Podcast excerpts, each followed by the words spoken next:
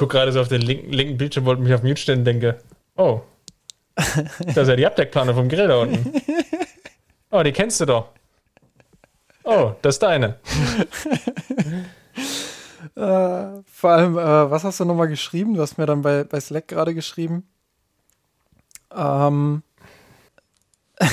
fuck, ich muss mal runter, ist was rausgeflogen. Ich dachte, hä, was ist denn rausgeflogen? Die Sicherung? Was, was, was meint der?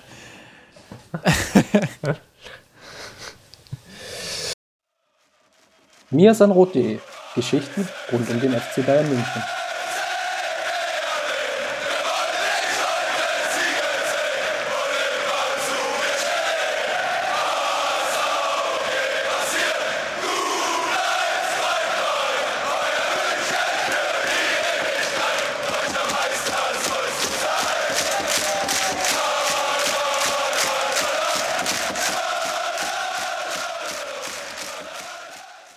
Servus und herzlich willkommen. Es ist mal wieder Zeit für den Mir sind Rot Podcast, Folge 203 mittlerweile.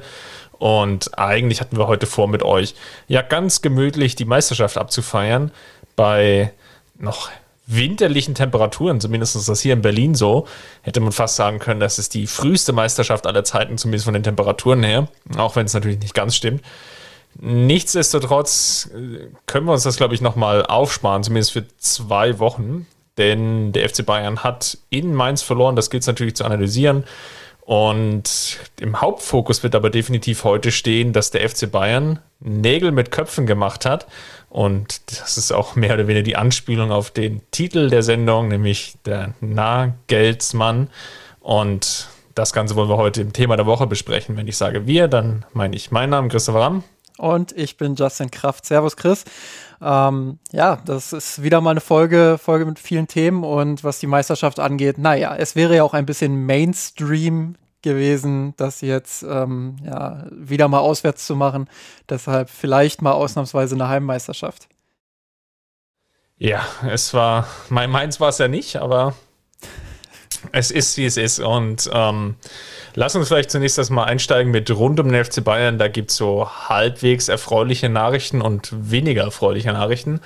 Ich fange mal schnell mit den Basketballern an. Die hatten, als wir unsere letzte Episode aufgenommen hatten, noch das zweite Spiel in, in der Euroleague, in den Playoffs, im ja, Viertelfinale, wenn ihr so wollt das war dann, nachdem es ja in der ersten Partie lange Zeit so aussah, als wenn die Münchner da mit einem Stil rausgehen, also mit einem Sieg aus Mailand, war es diesmal eine relativ einseitige Geschichte. Es gab eine herbe Niederlage, die auch, auch sehr, sehr deutlich ausgefallen ist. Ähm, ist natürlich jetzt hart. Mailand braucht jetzt noch einen Sieg aus den verbleibenden drei Spielen oder maximal drei Spielen Umgekehrt muss Bayern alle drei gewinnen, wollen sie noch ins Final Four einziehen. Ich will nicht sagen, die Chancen sind jetzt da verschwinden gering, aber natürlich ähm, braucht es jetzt irgendwie auch mal einen Sieg gegen Mailand, nachdem man ja beide Spiele in der regulären Saison schon nicht gewonnen hatte, jetzt beide Spiele in Mailand nicht gewinnen konnte, sind es jetzt ähm, vier Versuche. Mal schauen, wie es jetzt im ersten Heimspiel ausgeht man hat sich auf jeden Fall geschont, um das jetzt mal ganz wohlwollend zu sagen. Es war nämlich am Wochenende noch die Partie gegen Alba Berlin. Das ist ja so die kleine Fehde, die ja mittlerweile entstanden ist, ähm, spätestens seitdem die Münchner ja auch in der Bundesliga aktiv sind und ähm, ja auch relativ erfolgreich unterwegs sind und natürlich auch mit dem entsprechenden Budget, dann brauchen wir uns ja nichts vorzumachen. Und da hat es auch eine herbe Niederlage gesetzt mit knapp 30, 40 Punkten, wenn ich es noch richtig im Kopf habe. Ähm, habe dann irgendwann doch etwas entnervt aufgegeben, da weiterzuschauen, weil es einfach zu einseitig war. Und ja, also alles rundum, jetzt nicht die, die allerbesten Vorzeichen bei den Basketballern. Parallel dazu lief dann noch das Spiel der Frauen in der Champions League und Justin, das war ein bisschen erfolgreicher. Das war äh, ja nicht nur ein bisschen erfolgreicher, sondern die Bayern Frauen haben Geschichte geschrieben tatsächlich.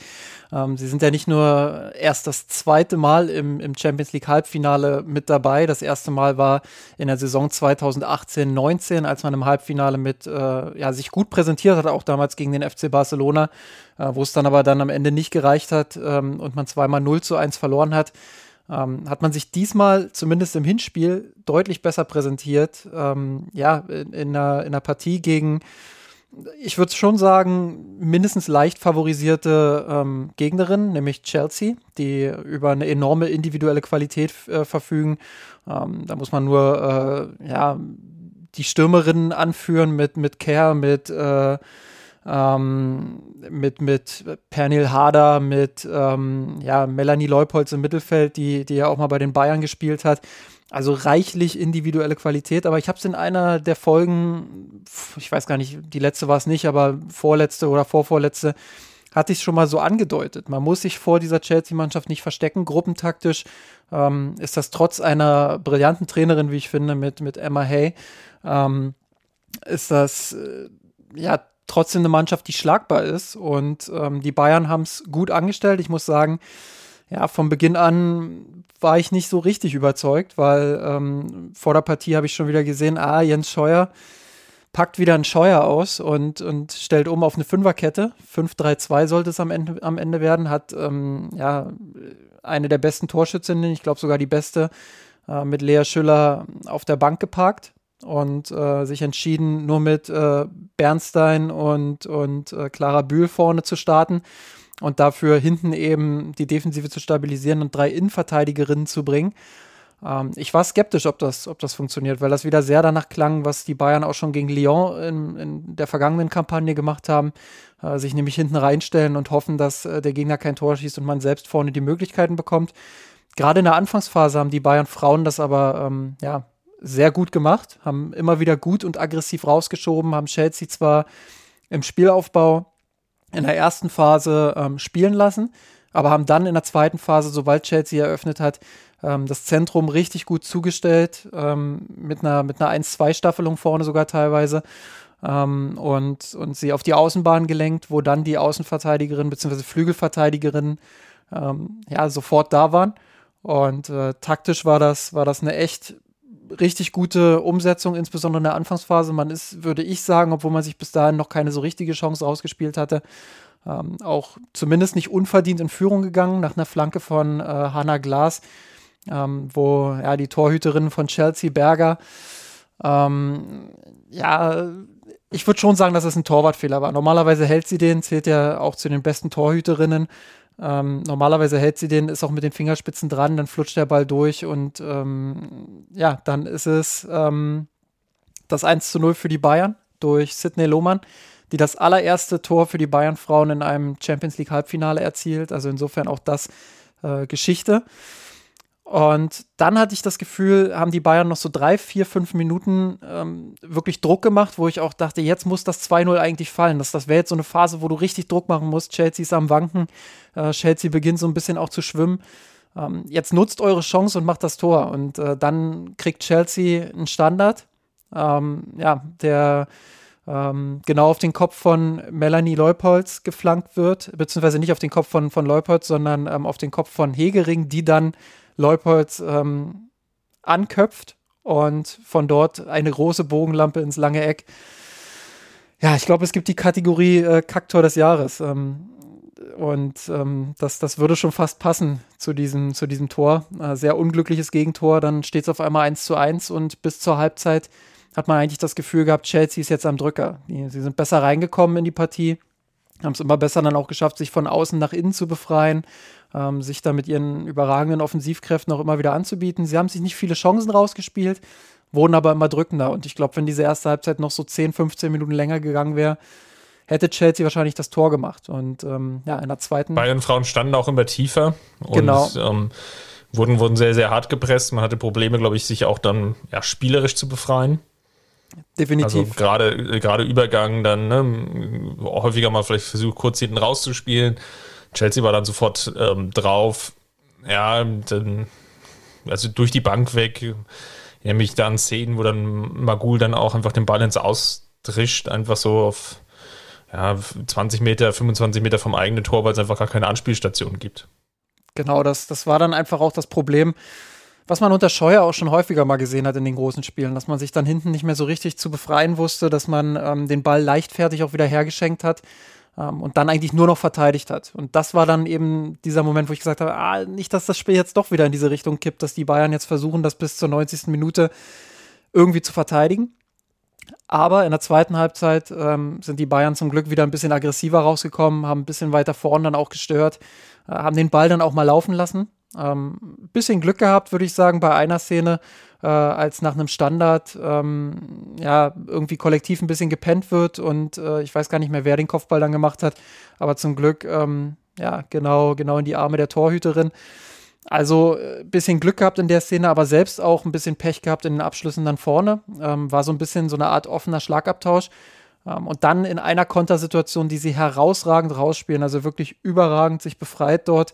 Äh, Hannah Glas dann freigespielt, die in Robbenmanier nach innen zieht ähm, und mit dem ja, eigentlich schwachen linken Fuß äh, den Ball dann in den Winkel schlänzt. Ich würde sagen, an einem richtig guten Tag hält den Berger aber trotzdem sensationell gemacht von, von den Bayern und äh, von Hannah Glas. Ähm, ja, die, die dann mit dem Assist und mit diesem, mit diesem Tor dann auch zur Matchwinnerin wurde. Am Ende ähm, muss ich sagen, ist das 2-1 vielleicht sogar ein Tick zu wenig ähm, weil man am Ende in den letzten 15 Minuten dann gesehen hat, dass Chelsea nochmal gedrückt hat.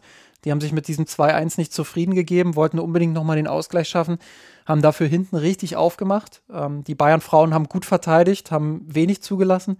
Äh, G hat dann, glaube ich, nochmal die Chance, ähm, schießt den Ball aus 17, 18 Metern an die Latte.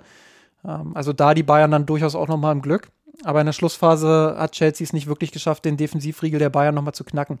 Was ich mir da aber gewünscht hätte, ist, dass die Bayern dann einfach auch noch mal ein bisschen konsequenter ihre Konter ausgespielt hätten. Auch da wieder dann der Ball zu schnell weg gewesen.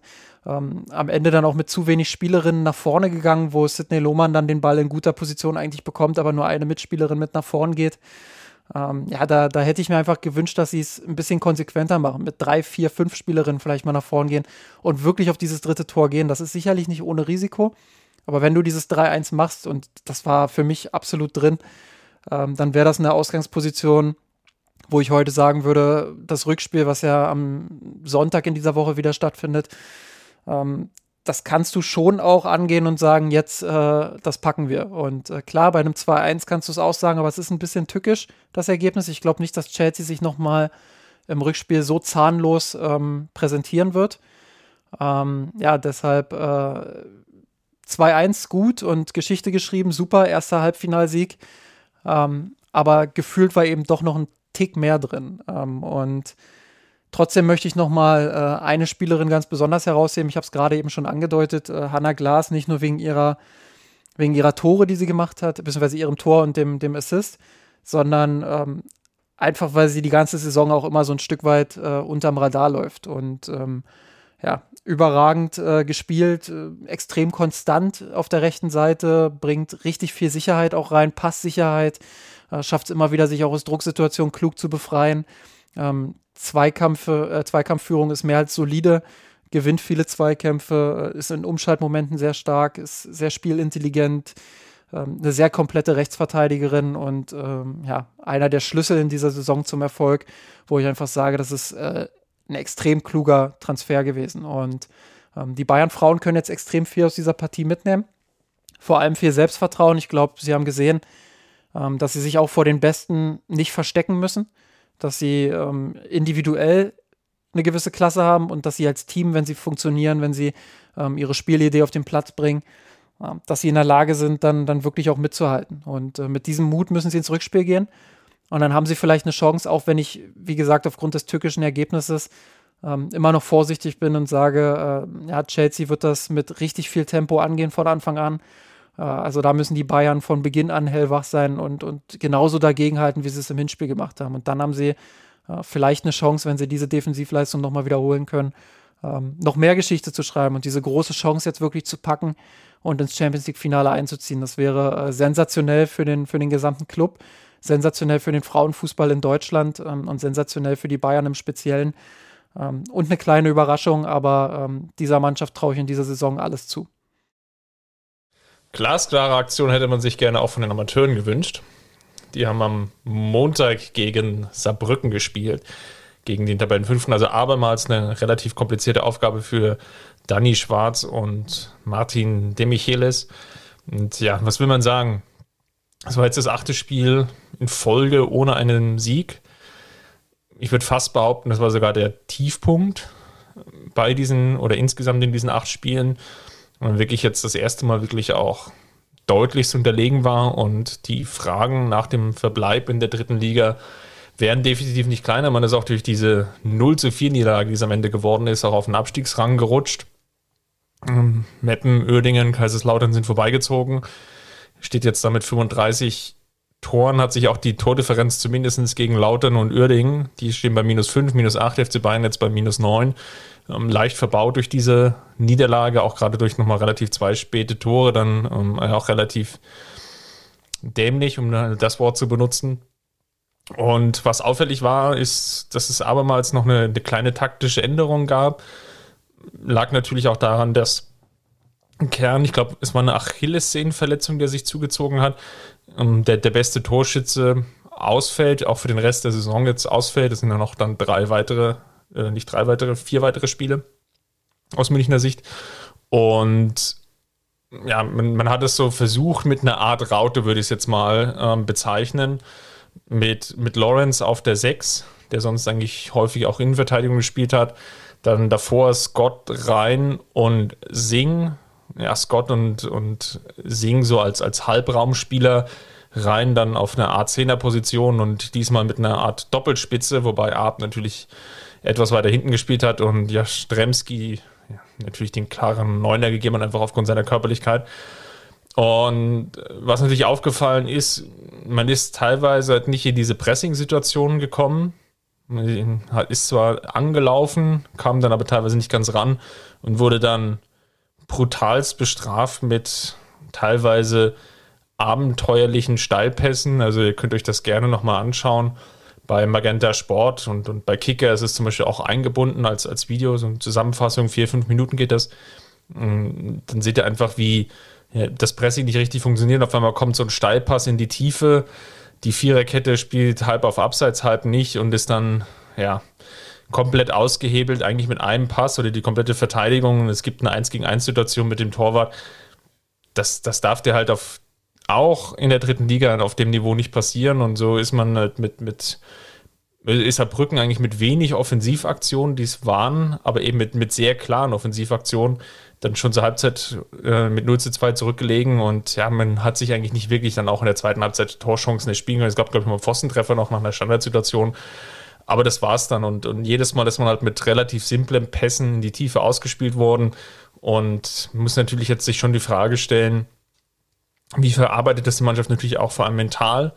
Man hat so ein bisschen das Gefühl, wie man so beim Bundesligisten, der dann im, im Abstiegskampf drin hängt, oder bei einem Zweitligisten, dass man natürlich auch merkt, dass es vor allem mental natürlich sehr, sehr stark schlaucht, die Mannschaft, und dass sie gerade nach einzelnen Rückschlägen dann eigentlich keinen Weg mehr zurückfindet. Nächste Partie jetzt gegen Duisburg kann, kann schon extrem entscheidend sein. Ist jetzt am 4. Mai, also entgegen der Profis, gibt es nochmal eine englische Woche. Nach dem, nach dem 1. Mai-Wochenende, wo jetzt ja nur DFB-Pokal ist, Duisburg hat sich so ein bisschen gefangen, hat sich nach oben hindurchgearbeitet, stehen jetzt bei 42 Punkten. Ja, muss man jetzt mal gucken, wie es im Endeffekt weitergeht. Ähm, Zeichen stehen klar auf Abstieg, wenn jetzt nicht noch irgendwie ein Wunder passiert. Hauptherausforderung ist halt, dass die Konkurrenten unten auch angefangen haben zu punkten. Man hat sogar noch Glück gehabt, dass Meppen, die haben 2 zu 3 verloren gegen Rostock. Da, da stand zwischenzeitlich auch mal unentschieden. Kaiserslautern, gut, die haben ja dann doch noch gewonnen, aber die sind mit dem Sieg davon gegangen. Ähm, Türkgücü München hat relativ überraschend zu Hause gegen Oerding verloren. Also die Konkurrenz unten fängt an zu punkten. Magdeburg ist schon komplett weggezogen seit dem Trainerwechsel auf Titz. Also das ist halt ja sehr, sehr herausfordernd. Ich denke mal, dass man ja fast noch neun Punkte reichen eigentlich schon gar nicht mehr. Man braucht eigentlich schon fast zwölf aus den verbleibenden vier Spielen und dann könnt ihr euch ja jetzt selber, ausrechnen, was das im Endeffekt bedeutet. Also von daher relativ schwierige und, und, und ja, komplizierte Situation. Man konnte nicht zurückgreifen auf zwei Profis, die noch abstellungsfähig gewesen wären, nämlich Niang Su und Musiala. Einerseits irgendwie verständlich, ähm, andererseits natürlich auch, zeigt das auch ein bisschen den Stellenwert innerhalb des Vereins für die Amateure und vielleicht als Durchgangsstation ich glaube, ihr könnt euch da oder solltet euch da vielleicht die, die eigene Meinung bilden. Und ich würde jetzt Justin schon mal überleiten, weil ich habe jetzt an Nyongsu und Musiala schon angesprochen. Vielleicht ein kleiner, ja ein kleiner Satz noch dazu. Ähm, Gerne. Weil du ja gesagt hast, jetzt geht es als nächstes ähm, ja, gegen Duisburg, die, die auf Platz 13 stehen. Ähm, es gibt noch das Derby, Derby gegen 60, ähm, was äh, die auf Platz 3 stehen, aber sonst spielst du halt jetzt gegen Unterhaching, die letzter sind, Duisburg, die 13. sind und den Hallischen FC äh, die Zwölfter sind. Das sind die drei Spiele, wo ich wirklich jetzt äh, Vollgas erwarte von den Amateuren und wo ich erwarte, dass sie, dass sie mindestens sieben bis neun Punkte holen. Das ist jetzt wirklich die Mindestanforderung, ähm, die du jetzt packen musst. Klar, es wird brutal schwer und äh, gerade mit den, mit den Niederlagen und dem nicht vorhandenen Selbstvertrauen bei den Bayern, äh, ja, musst du, musst du jetzt auch einfach sagen, okay, das, ähm, das wird schwierig. Ähm, das, das ist vielleicht auch eine, Erwartungshaltung, die sie am Ende nicht erfüllen werden. Aber ähm, wenn du da noch irgendwas äh, packen willst, dann sind das die drei Spiele, die du gewinnen musst. Und ähm, dann hast du eben äh, mit 60 das Derby, klar, ähm, immer eine besondere Atmosphäre. Ähm, würde ich nicht abschenken, nur weil sie oben stehen. Ähm, die Bayern haben in der Vergangenheit häufig gezeigt, dass sie in der Lage sind, dann, dann auch gegen 60 ähm, ja, mal zu punkten, die jetzt auch nicht überragend in Form sind, äh, die auch mal das ein oder andere Spiel haben liegen lassen.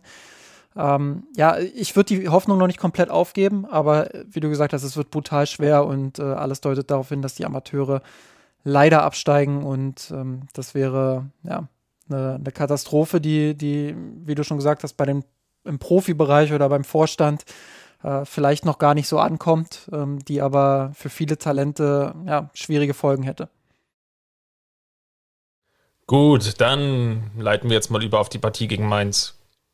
Eigentlich will ich gar nicht so viel darüber verlieren, weil es war auch eine relativ komplizierte und ja extrem zerfahrene Partie aus Münchner Sicht. Lass uns mal zusammenfassen, warum es am Ende eine 2 zu 1 Niederlage gab. Ich glaube, ganz klar natürlich jetzt das, das 1 zu 0, was jetzt schon ja relativ früh mal wieder fällt, also abermals ein frühes Gegentor aus Münchner Sicht. Muss man, glaube ich, schon neuer zuweisen das Ding von Burkhardt, wobei ich natürlich dann auch Alaba eine gewisse Teilschuld geben will, weil das war so, ein, so eine Halbflanke an die, die Strafraumkante und, und Alaba ja, springt so halb unter durch und, und, und macht das Ding eigentlich durch so einen halbgaren Kopfball eigentlich nochmal richtig scharf. Ja, definitiv. Ähm, also dilettantisch verteidigt mal wieder. Ähm, da fällt mir auch kein anderes Wort ein, womit ich das noch wohlwollend formulieren könnte gefühlt auch Gegentore, die man in der Entstehung schon ja, zigmal gesehen hat in dieser Saison. Und ähm, klar, Neuer sieht dann im Endeffekt äh, am schlimmsten aus, weil er diesen, diesen Fehler macht. Ich glaube, Volleyballer wird er nicht mehr. Ähm, ich habe bei uns in, in den Kommentaren ich gelesen, weil wir da so ein Bild drin hatten, äh, wo Neuers Oberschenkel sehr muskulös aussieht. Vielleicht hätte er mal lieber mit dem Oberschenkel hingehen sollen, der sieht ein bisschen stabiler aus. Ähm, aber Spaß beiseite, ähm, passiert den Besten. Ähm, unglücklich in, in dieser Situation, aber ähm, ja, das, das kannst du ja auch nicht dann als Ausrede nehmen. Klar, du liegst dann 1-0 hinten, rennst wieder einem Rückstand hinterher, aber die Bayern haben ja auch oft genug in dieser Saison eigentlich bewiesen, dass sie damit umgehen können. Dann entwickelt sich eigentlich eine Partie auf ein Tor und alle haben jetzt erwartet, gut, die Bayern drehen jetzt wie immer dann nochmal auf, aber es war nicht das Tor, der Mainzer, das unter Beschuss geraten ist, sondern eigentlich das bayerische Tor. Also alles nur so ganz krude Dinger. Natürlich irgendwie, ich glaube, der Kopfball von Latza aus 16 Meter, das war ja eigentlich genauso eine ganz, ganz komische Geschichte. Dann wird irgendwie so leicht abgefälscht, trudelt dann so gegen den Pfosten, dann gibt es irgendwie noch so einen zweiten Schuss, der abgefälscht wird, der dann nochmal an den Pfosten klatscht, dann den anderen, diesmal an den linken, von neuer Seite aus. Hm, was war los? Ähm, vor allem vielleicht jetzt in der ersten Halbzeit, lag es wirklich daran, dass die, die Einstellung gefehlt hat und das waren es vielleicht einfach auch die Vielzahl an Spiele, die jetzt einfach auch wirklich geschlaucht haben. Ich meine, muss ja dazu sagen, Robert Lewandowski haben wir jetzt ja noch nicht angesprochen, war wieder zurück. Und es war mehr oder weniger eigentlich die erste Aufstellung. Also mit Koman, Sané, in der Abwehr fehlte Hernandez, aber gut, der ist ja, in, müssen wir jetzt ohnehin die Frage stellen, würde er jetzt wirklich in der ersten Elf stehen oder ist da Alaba Boateng gesetzt bei Flick? Also es ist eigentlich wirklich die erste Elf gewesen und das war also definitiv von Einstellungssache her vielleicht sogar das schlechteste Spiel unter Hansi Flick. Ja, würde ich ich habe gerade überlegt noch ganz kurz, ob, ich, ob mir vielleicht noch was anderes einfällt, aber ich glaube, ich, ich sehe das genauso wie du. Ähm, habe auch geschrieben, das war die schlechteste Halbzeit, äh, die ich unter Hansi Flick überhaupt gesehen habe. Ähm, ich glaube, das letzte Spiel, was so desolat angegangen wurde, war vielleicht das 1 zu 5 in Frankfurt. Ähm, und damals gab es ja offensichtliche Gründe, die man hier natürlich nicht anführen kann. Ich glaube schon, dass es einen Spannungsabfall innerhalb der Mannschaft gab. Also, dass du einfach ähm, gar nicht mal jetzt wegen der Flick-Sache, dass er gesagt hat nach dem, nach dem Wolfsburg-Spiel, das war's, ich bin am Ende weg, äh, sondern dass du einfach nach, spätestens nach dem Leverkusen-Spiel dann auch gemerkt hast, dass ähm, ja, dass die Meisterschaft einfach durch ist. Klar, du brauchst noch diesen einen Sieg, um, um die Meisterschaft dann auch wirklich dingfest zu machen. Ähm, aber letztendlich diese ganze Müdigkeit, der enge Spielplan, die Verletzungen, ähm, dann das ständige auf dem Zahnfleisch gehen, aber trotzdem beste Leistung abrufen müssen. Ähm, das hat jetzt einfach mal, glaube ich, ein bisschen gemenschelt bei den Spielern. Die haben einfach auch dann mal ähm, vielleicht sich auch ein Stück weit gehen lassen. Ähm, Müller meinte dann am Ende, man war immer so einen Schritt, einen halben Spr äh, Schritt auch dann zu spät im, im Pressing. Ähm, ich glaube, das, das war einfach so eine Kettenreaktion. Einfach so dieses, äh, jetzt haben wir die Meisterschaft so gut wie sicher, jetzt ähm, unterbewusst, das wird keiner bewusst gemacht haben, aber unterbewusst gehst du dann vielleicht einfach mal ein, zwei Meter weniger, ähm, bist vielleicht in der einen oder anderen Situation ein bisschen lockerer drauf. Ähm, ja, also es hat gemenschelt, glaube ich. Und andererseits muss man einfach auch den Mainzern natürlich ein großes Kompliment aussprechen. Ich habe dem ja äh, dann auch nochmal einen eigenen Artikel gewidmet am, am Sonntag, äh, wo ich dann auch nochmal herausgestellt habe, was die eigentlich für einen herausragenden Job in der Rückrunde machen. Ähm, sind mit einem Spiel weniger jetzt, glaube ich, Vierter in der Rückrundentabelle. Ähm, wenn sie das gewinnen, dann, dann sind sie nur noch zwei Punkte hinter den Bayern in der Rückrundentabelle. Also das ist schon, das ist schon ziemlich stark, was die machen. Und das kommt auch nicht von irgendwo die waren Nach der Hin die, die waren nach der Hinrunde, muss ich sich mal vorstellen, mit sieben Punkten punktgleich mit Schalke 04. Genau. Und äh, dann kommt Bo Svensson äh, nach der Niederlage gegen die Bayern, wo sie ja auch damals 2-0 zur Pause geführt haben. Ähm, und ja, hat einfach genau die richtigen Dinge angepasst. Die Mannschaft verteidigt wieder aktiv nach vorn. Ähm, die Mannschaft äh, ist taktisch einfach brutal gut eingestellt gegen den Ball, lässt kaum Räume offen. Äh, da, hat selbst, da haben selbst Spieler wie Kimmich oder Müller es extrem schwer, sich die Räume dann auch zu erarbeiten, ähm, die sie brauchen. Und man hat es eben auch gesehen, die Bayern, man hat in vielen Spielen gesehen, dass sie auf den Außenbahnen viel Zeit haben, auch den Ball zu kontrollieren, mit einem zweiten Kontakt dann wieder zu spielen, ähm, sich da draußen zu befreien. Aber die Mainzer, die standen ihnen sofort auf den Füßen, waren richtig aggressiv dann in den entscheidenden Zonen. Ähm, da hat man richtig gemerkt, die haben richtig Bock auf die Partie und die wollen unbedingt diese drei Punkte in der Arena behalten. Ähm, also insofern dann einfach auch mal ein dickes Kompliment an den Gegner, ähm, der, auch wenn Bayern weit weg von, von der besten Leistung war, einfach einen richtig guten Job gemacht hat. Ähm, ja, und, und sich diesen Sieg dann am Ende einfach auch verdient hat. Ich glaube, was dann auch ausschlaggebend war, war natürlich dann, ja, du hast es, ja, du hattest es ja auch schon angesprochen, die Zweikampfführung von Mainz. Ich würde es jetzt einfach auch mal so formulieren, dass Mainz einfach versucht hat, mit extrem viel Körperlichkeit zu spielen. Und dass das natürlich eigentlich genau konträr war zu dem, wie die FC Bayern natürlich von der vor allem mentalen Einstellung her die Partie eben angegangen ist. Ähm, nichtsdestotrotz war es dann eine sehr intensiv geführte Partie. Am Ende gab es 27 Foulspiele, 12 auf Seiten der Mainzer, 15 sogar von den Bayern. Teilweise ja, gab es auch den einen oder anderen Spieler, gerade wie Goretzka, der natürlich schon auch nah am Platzverweis stand. Gerade nach seiner Grätsche von der Seite mit halboffener Sohle. Da, da, merkt man eben, wie, dass man eben teilweise einfach zu spät dran ist und das ist ja auch beschrieben.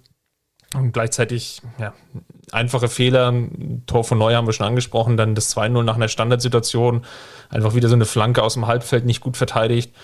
Steht jetzt bei 40 Gegentoren. Negativrekord im Anführungsstrichen für den Meister sind 45 Gegentore. Ich glaube, der HSV in, irgendwann in den 80ern es wäre, glaube ich, nicht unwahrscheinlich, wenn man den Rekord sogar noch knacken würde. Also, das ist natürlich mit, mit der Art Einstellung und, und, und, und der, dem Weg zu verteidigen einfach nicht, ja, nicht, nicht, nicht eines Meisters würdig und demzufolge auch völlig verdient dann verloren. In der zweiten Halbzeit, Flick hat er in der Pause dann auch reagiert mit einem Dreifachwechsel, hat die kompletten Flügel ja rausgenommen, also sowohl Sané als auch Koman hat dann noch Niang Su für Goretzka gebracht, um dann Alaba wieder ins Mittelfeld zu schieben. Ähm, gekommen sind Choupo-Moting und Musiala, die dann auch ihre Probleme hatten. Natürlich gerade Choupo-Moting auf der Winger-Position. nicht, nicht wirklich einen großen Impact gehabt. Musiala auch nicht so effektiv in seinen Dribblingen und seinen Aktionen, weil eben Mainz, eben, wie du hast es ja schon angesprochen, sehr aktiv einfach auch dann in den entsprechenden Szenen war. Und was aufgefallen ist, aus, aus meiner Sicht auch heraus, ist natürlich, dass halt einige Spieler auch wirklich überspielt gewirkt haben. Ne? Das kannst du auf, auf Sané und Koman jetzt ja wirklich nochmal runterbrechen. Ich hatte es jetzt ähm, nochmal rausgesucht. Koman jetzt seit neun Spielen ohne Torbeteiligung, also ohne Tor und ohne Assist. Und bei Sané sind es mittlerweile auch schon sieben Spiele, fünf davon in der Bundesliga. Zuletzt eben in dieser Partie gegen Stuttgart vor dieser Länderspielpause. Man merkt einfach, glaube ich, beiden an, dass sie überspielt sind. Und äh, Gnabry kam ja jetzt auch erst mit der Partie gegen Mainz wieder zurück. Douglas Costa fehlt immer noch verletzt. Es fehlt einfach an Rotationsmöglichkeiten. Gleichzeitig hat Flick da auch wenig unternommen, glaube ich, um da jetzt wirklich mal Dampf rauszunehmen bei beiden Spielern.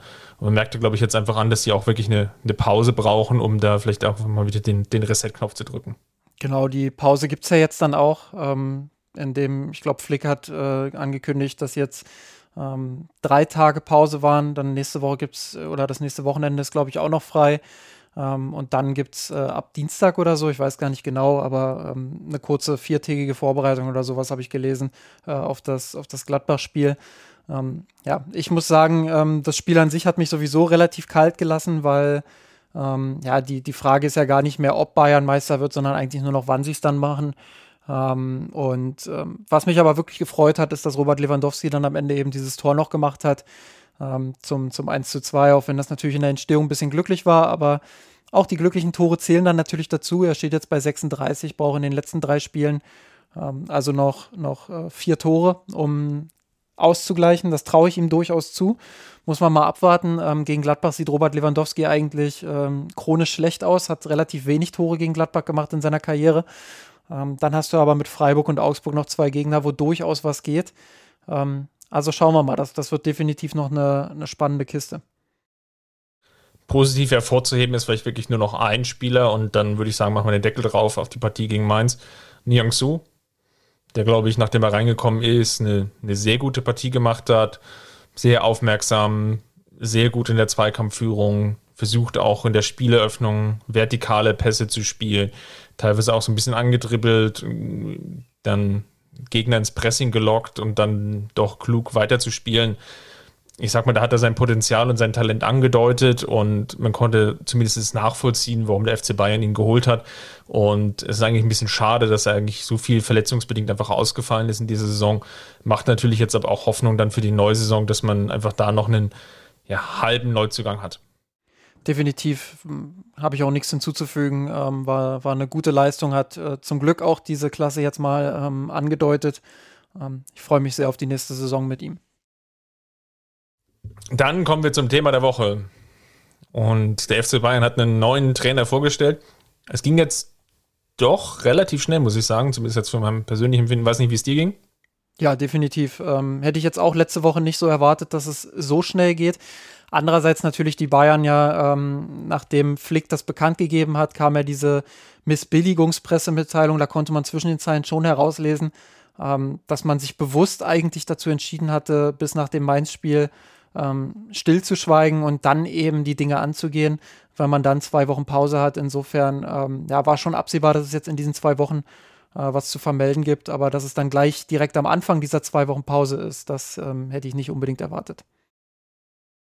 Ja, wer es jetzt noch nicht mitgekriegt haben sollte, der FC Bayern hat den Julian Nagelsmann verpflichtet und kauft ihn raus aus dem äh, noch laufenden Vertrag mit Rasenballsport Leipzig die Ablösesummen schwanken da doch teilweise erheblich, die Angaben. Um, ähm, die Bayern bezahlen zwischen, zwischen einem Kasten Bier und 30 Millionen Euro. Also irgendwo dazwischen liegt die Ablöse. Ja, wahrscheinlich irgendwo genau dann in der Mitte. Muss man da mal gucken. Es wird natürlich wie so häufig dann noch Bonuszahlungen geben, wie erfolgreich der Trainer ist. Ich finde es bemerkenswert und das ist, glaube ich, ein ganz wesentlicher Punkt auch in dieser Aktion. Der neue Bayern-Trainer unterschreibt für fünf Jahre ist, glaube ich, also wüsste jetzt nicht in meiner Historie in Erinnerung lange gekramt, wann eigentlich ein Trainer beim FC Bayern und, und schon gar nicht initial so einen langen, langen Arbeitsvertrag wirklich auch vorgelegt bekommen. Das ist eigentlich jetzt in der jüngsten Vergangenheit überhaupt noch gar nicht vorgekommen. Das zeigt natürlich auch, wie sehr man von ihm überzeugt ist. Gleichwohl weiß ich natürlich auch, dass man versucht vielleicht auch aus steuerlichen Gründen dann die gezahlte Ablöse so ein bisschen zu strecken, damit man einfach auch, ja, seinen eigenen Gewinn dann ähm, klein rechnen kann, ist natürlich jetzt, glaube ich, wenig interessiert daran, jetzt in dieser bzw. nächster Saison, also in dem jeweiligen Kalenderjahr, wie, halt eben die Steuerpflicht ist, da wirklich jetzt ähm, so große Abschreibungen aufzutürmen, weil man ja, glaube ich, ohnehin eher in die Verlustzone gerutscht ist. Von daher macht das vielleicht aus steuerlichen Gründen Sinn, äh, dass da eine gewisse Überlegung mit reinspielt, aber natürlich vor allem auch, ähm, dass man sportlich einfach wirklich überzeugt ist von dem, ja, eigentlich ja immer noch 33-Jährigen. ja, 33 Jahre. Ähm, da, da war doch mal was bei den Bayern. Kannst du dich erinnern? Eigentlich müsstest du es ja wissen. Ich war da noch nicht geboren. Sören Lerby, ja. 1991. Der war auch 33 Jahre alt, als er zum FC Bayern kam. Den Vergleich kann ich ehrlich gesagt äh, nicht mehr so richtig lesen, weil es da, da ja ähm, durchaus auch deutliche Unterschiede gibt, was das Erfahrungslevel beider angeht, aber äh, ist eine interessante Parallele, weil, weil Lerby ja danach dann ähm, ja, gnadenlos gescheitert ist, sagen wir es mal so. Wobei er noch eine ganz gute Karriere als Spielerberater gemacht hat. Aber gut, lass uns mal auf das, das Sportliche schauen. Also Nagelsmann ist ja groß geworden über die Stationen 1860, ja, München, man traut sich ja gar nicht so auszusagen, ähm, bei den Blauen.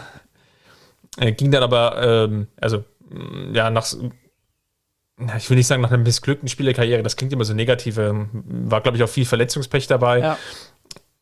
Ging es dann dann relativ früh dann auch nach Hoffenheim, hat dort ein bisschen parallel auch studiert und ähm, BWL und ähm, Sport, hat sich da versucht, dann auch auf den akademischen Wege seine Meriten zu verdienen und hat sich dann aber auch hochgearbeitet über die Rolle der verschiedenen ähm, Trainerposten in der U oder in den jeweiligen U-Mannschaften bei Hoffenheim, erst U17, dann U19, teilweise als Co-Trainer, dann auch, auch in Verantwortungspositionen und ist dann halt relativ früh dann auch eingestiegen bei Hoffenheim im Trainer. Man kriegt es ja sogar historisch gar nicht mehr zusammen. Hoffenheim ähm, hat mal eine Saison wirklich sehr, sehr hart gegen den Abstieg gekämpft, hat Hüb Stevens geholt und hat dann gesagt, ja, Julian Nagelsmann übernimmt dann definitiv nach der Saison, egal in welcher Liga.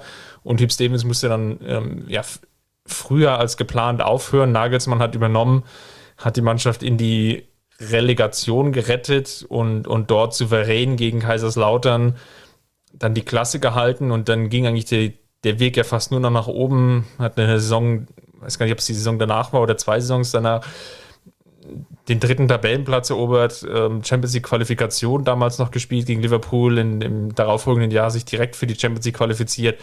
Also da war schon viel sportlicher Erfolg da und ähm, es war ja auch so, dass Nagelsmann als einer der möglichen Nachfolger von Ancelotti, Streckstrich Heinkes in der Saison, als Ancelotti gehen musste, Heinkes übernommen hatte, war er ja definitiv auch in diesem Pool der Kandidaten und ist ja da durchgefahren, Justin, weil er für noch zu jung befunden wurde.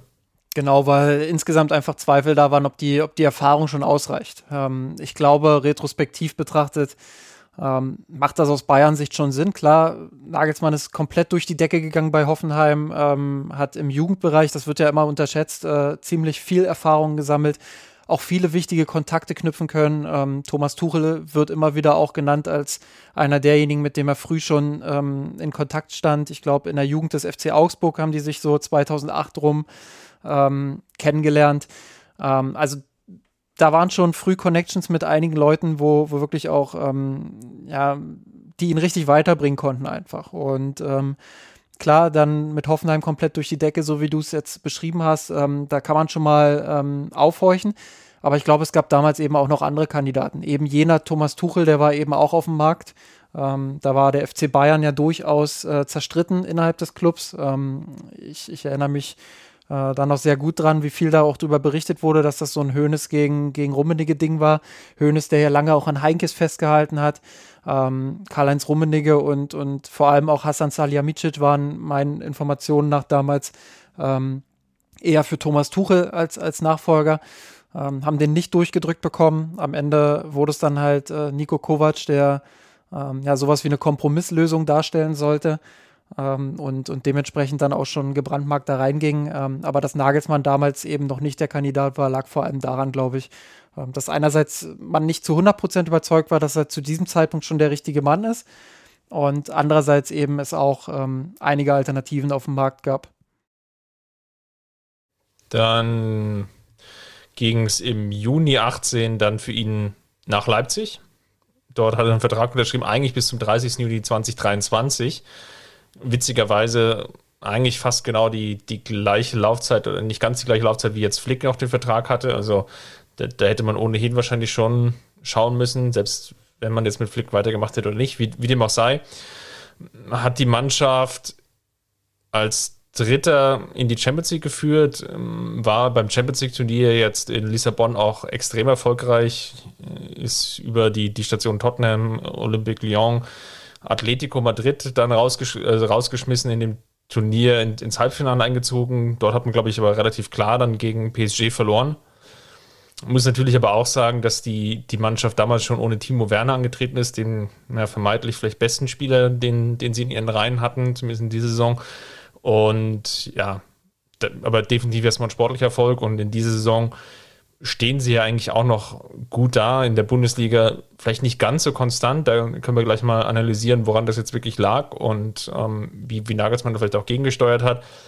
Hat jetzt sehr gute Chancen im DFB-Pokal Ende der Woche ins Finale einzuziehen, dort auch um den Titel mitzuspielen und ja, kann eigentlich punktetechnisch zumindest, das war heute auf der Pressekonferenz mehrmals von Olaf Minzlatz, Min, oh Gott, Minzlaff. schön verhaspelt, Minzlaff, Olaf Minzlaff ähm, häufiger zu hören, die, die beste ähm, Saison der, ja, zumindest Vereinshistorie in der Bundesliga zu spielen.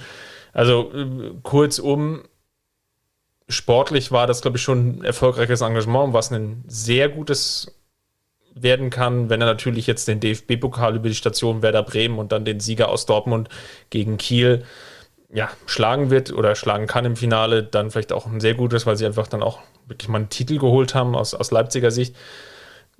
Das ist so ungefähr so der Status quo, was er jetzt in, in Leipzig in diesen zwei Jahren erreicht hat.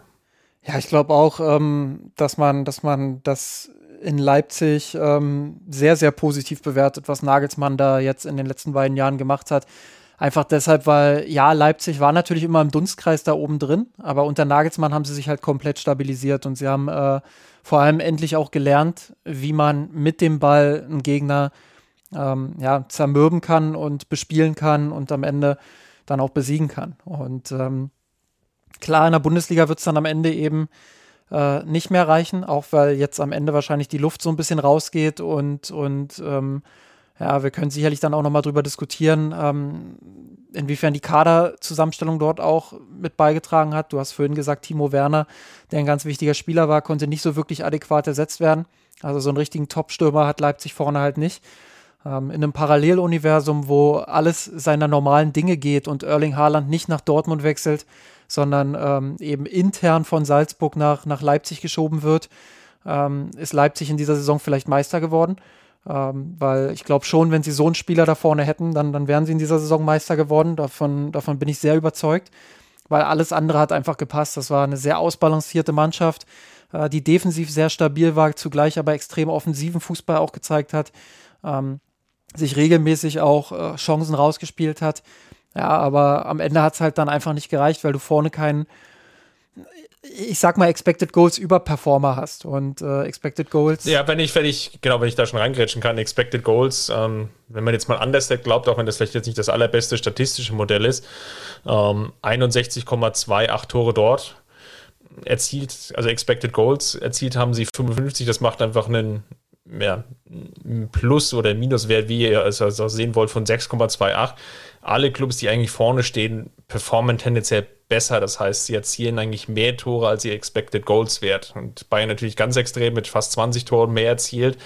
Und das führt natürlich auch dazu, dass dann der Expected Punktwert einfach aufgrund der Expected Goals und Expected Goals Against natürlich nicht so gut ist. Also sie hätten theoretisch noch mehr Punkte holen können, stehen dort bei 66 nach Understat, ähm, Bayern zum Vergleich einfach bei 59, weil sie einfach 12 Punkte mehr geholt haben, wo sie statistisch in dem Spiel vielleicht nur gleichwertig waren wo sie gewonnen haben oder vielleicht sogar hätten verlieren müssen. Und das zeigt eigentlich schon auf, dass zumindest ist taktisch eigentlich ein ganz gutes, gutes Grundgerüst gegeben hat und man aber eben das Problem hatte, wie du ja schon richtigerweise gesagt hast, dass man auf der Stürmerposition einfach nicht gut genug aufgestellt war. Genau, und auch äh, Statsbomb hat das, ähm, hat das ähnlich mit 58,8 Expected Goals und 55 geschossenen Toren, ähm, logischerweise. Ähm, also ist jetzt keine krasse Unterperformance, aber ich würde schon die These aufstellen, dass die Teams, äh, die ganz oben an der Spitze stehen, eben ähm, und die, die wirklich auch einen Offensivfußball spielen, dass die eben schon auch dazu neigen, ähm, ja, in, in ihren besten Phasen dann auch ihre Expected Goals über zu performen. Und ähm, ja, da, da brauchst du halt ähm, im Prinzip so jemanden wie einen Erling Haaland da vorne, ähm, der dir diese Buden dann eben auch macht. Und ähm, das hat Leipzig nicht gehabt. Ich glaube, das hat auch der Spielanlage nicht so richtig gut getan. Nagelsmann musste ja immer wieder improvisieren, äh, hat teilweise dann auch ohne echte Neuen gespielt. Ähm, klar, das, das funktioniert dann auch mal.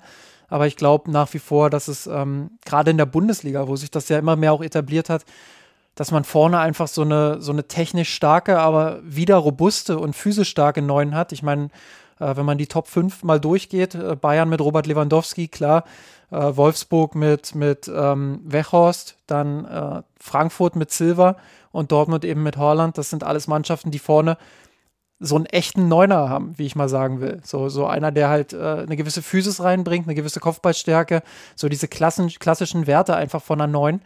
Ähm, und äh, dementsprechend haben sie eben auch die Spieler, die die, die Tore vorne ja, an sich ziehen. Lewandowski 36 Tore, Wechhorst 20, Silva 25, Erling Haaland 25.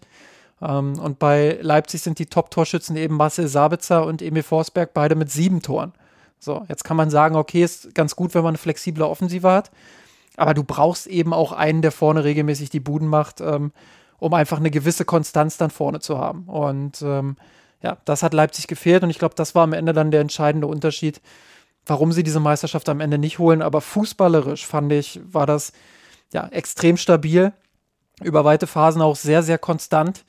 Ähm, auch gegen die kleinen Mannschaften wirklich mitunter richtig gut gespielt, ähm, was ja immer so ein Problem bei vielen Konkurrenten der Bayern ist. Ja, am Ende ist es an Details gescheitert und ähm, die Bayern werden wieder Meister. Und ähm, ich stehe mit meiner These, äh, vielleicht ein bisschen allein da, aber ähm, ich glaube nach wie vor, dass, dass Leipzig mit einem echten Neuner ähm, eine gute Chance auf die Meisterschaft gehabt hätte und die vielleicht auch geholt hätte. Ich glaube, was Nagelsmann ausgezeichnet hat in den zwei Jahren, ist, dass er es geschafft hat, wirklich einen Spielstil zu etablieren, der dazu geführt hat oder dazu beigetragen hat, dass man sehr, sehr häufig in den Partien das Mittelfeld kontrolliert hat. Und dass man da extrem gut war und ähm, da auch dem Kader Rechnung tragen konnte. Da gab es ja relativ viele verschiedene Spieltypen. Forsberg, ähm, Dani Olmo, der dann noch kam, Kampel, Haidara, Adams, äh, Angelino, der eigentlich Linksverteidiger ist und dann fast links außen gespielt hat, ein Kunku. Also da gab es relativ viele im Kader, die auch, auch Sabitzer noch zu nennen, klar, keine Frage, der, wo, es Nagelsmann geschafft hat, diese unterschiedlichen Spielertypen so zusammenzuwürfeln, dass es einerseits einfach dazu beigetragen haben, dass sie sich halt offensiv doch schon relativ viele Chancen herausgespielt haben oder sagen wir mal Chancen herausgespielt haben, dass es eigentlich reichen dürfte, in den meisten Spielen die Spiele zu gewinnen.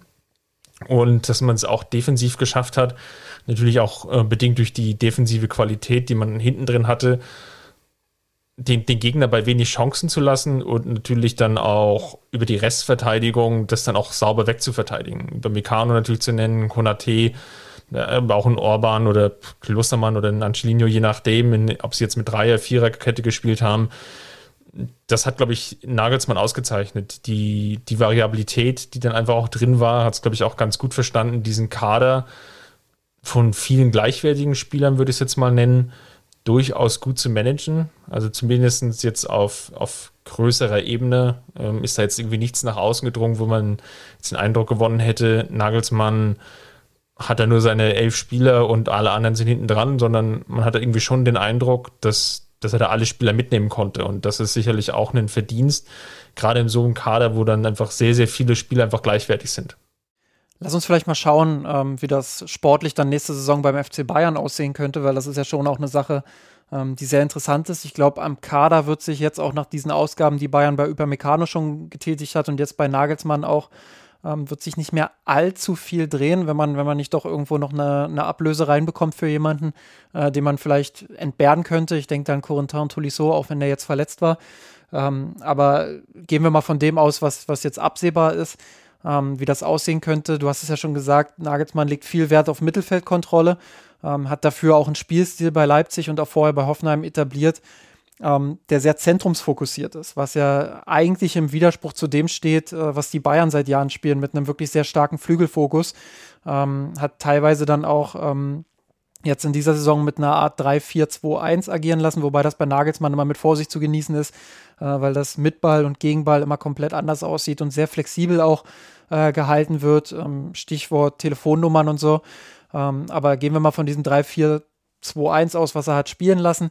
Äh, da gab es dann halt vier Mittelfeldspieler im Zentrum, die halt, die halt wirklich äh, immer auch in, in so einer Art Raute positioniert waren oder, oder in so einer Art ähm, verschobenem Viereck, je nachdem, wie man sieht, ähm, die dafür gesorgt haben, dass die Anspielstationen zwischen den Linien da sind ähm, und, und dass man da einfach wirklich immer eine Präsenz hat, um das Spiel dann auch übers Zentrum zu eröffnen und über die Dreierkette, die, die dann eben ähm, dem davor steht. Während auf den Außenpositionen halt ähm, meistens nur eine, eine Position besetzt war jeweils. Und ähm, das waren dann eben die Wingbacks, also die Flügelverteidiger ähm, oder Schienenspieler, je nachdem, wie man es nennen möchte, ähm, die dann die Breite gegeben haben. Und äh, wenn ich mir den Kader des FC Bayern angucke, ähm, ja, dann, dann ist es schon so, dass, dass ich glaube, dass Nagelsmann sich da ein bisschen anpassen muss. Ähm, gerade weil eben ja, drei Flügelspieler da vorhanden sind mit Comor, Gnabry und, und Sané die man durchaus auch mal als Halbraumspieler bringen kann, die aber jetzt eher nicht prädestiniert für diese Rolle sind, sondern schon eher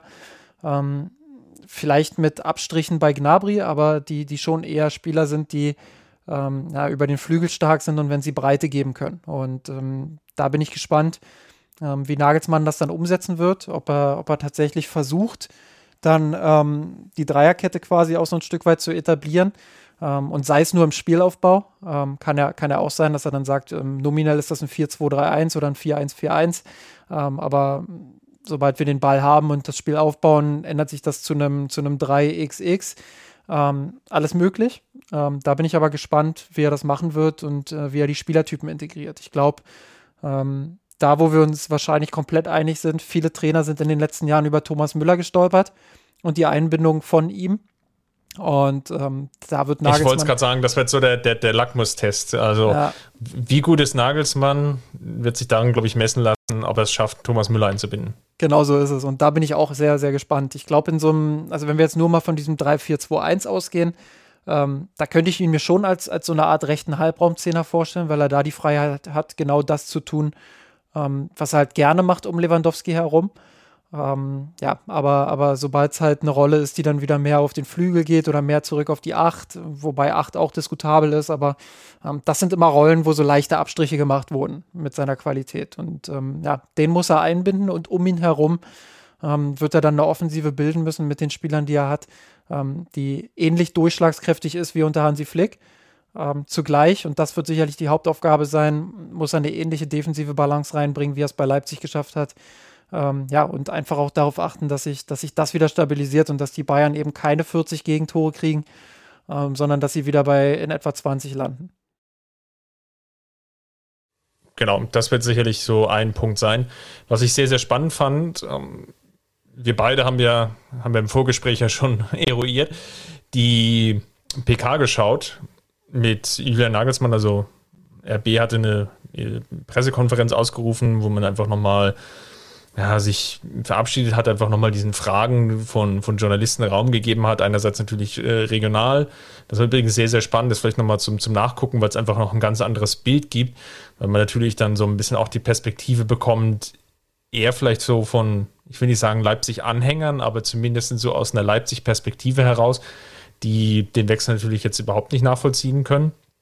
Und warum Leipzig auch sein ja, Star-Trainer kann man, ist jetzt vielleicht etwas hochgegriffen, aber vielleicht schon so einer seiner größten Talente, die, die sie haben, dann einfach freigibt und dann auch direkt an den Konkurrenten. Und äh, warum lässt man nicht die, die Bayern mit diesem Problem allein? Aber das ist so der eine Punkt.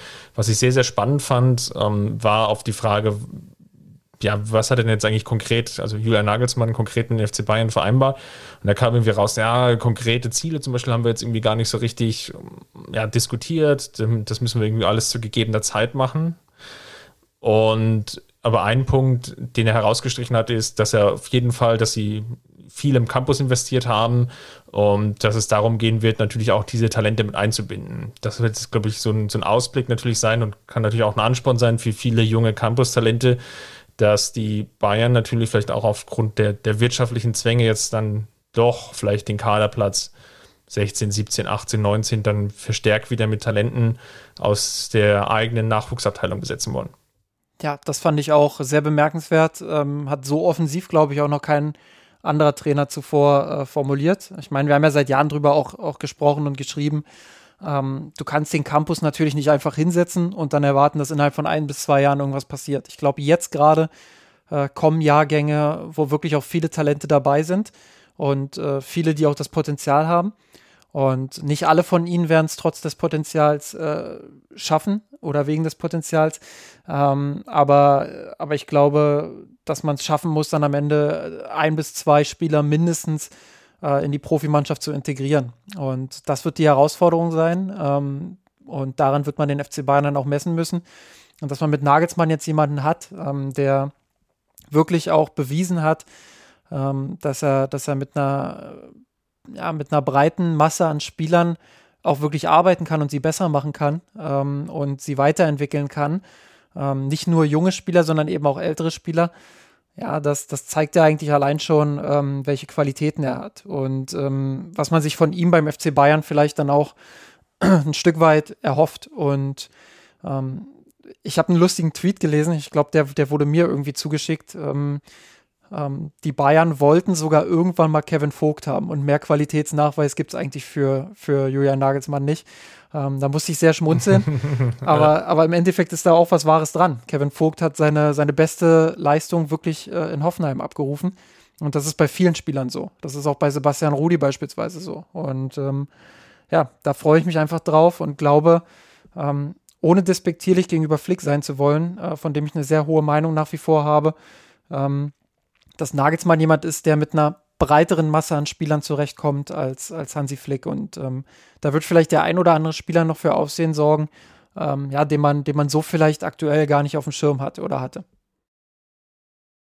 Ist natürlich ein Phänomen, was sehr, sehr häufig passiert bei Trainerwechseln, dass dann Spieler, die die, die, dem man vielleicht einfach auch schon Qualität abgesprochen hat, dann hervorstechen, ähm, wieder in neue Rollen reinkommen, andere Spieler dann einfach überhaupt nicht mit den Trainer zurechtkommen. Jetzt haben wir Thomas Müller als Beispiel schon angebracht.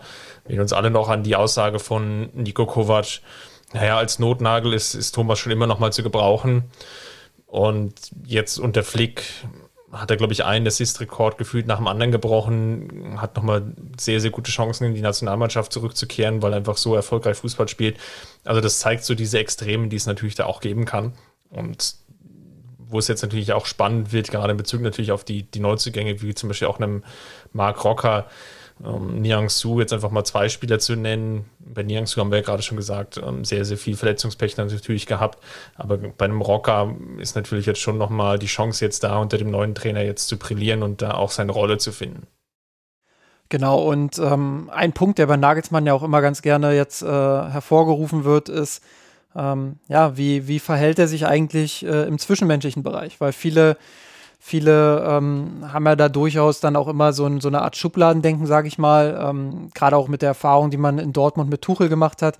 Ähm, gibt auch Bayern-Fans, die Pep Guardiola da einiges nachgesagt haben, ähm, wo dann einfach ganz gern gesagt wird, die sind so versessen, so detailversessen in ihre, in ihre taktische Arbeit, dass sie zwischenmenschlich ähm, gar nicht mehr so richtig in der Lage sind, dann ähm, dieses, dieses Wärmliche irgendwie hinzubekommen und dieses fast schon Väterliche. Gut, das kann man bei Nagelsmann mit nur 33 Jahren wahrscheinlich eher nicht verlangen. Ähm, aber dieses Väterliche, was ja bei Jupp Heynckes so hervorgehoben wurde und jetzt auch ähm, ja, bei, bei ähm, Flick immer wieder auch als, als Positivargument zurechtgebracht wurde.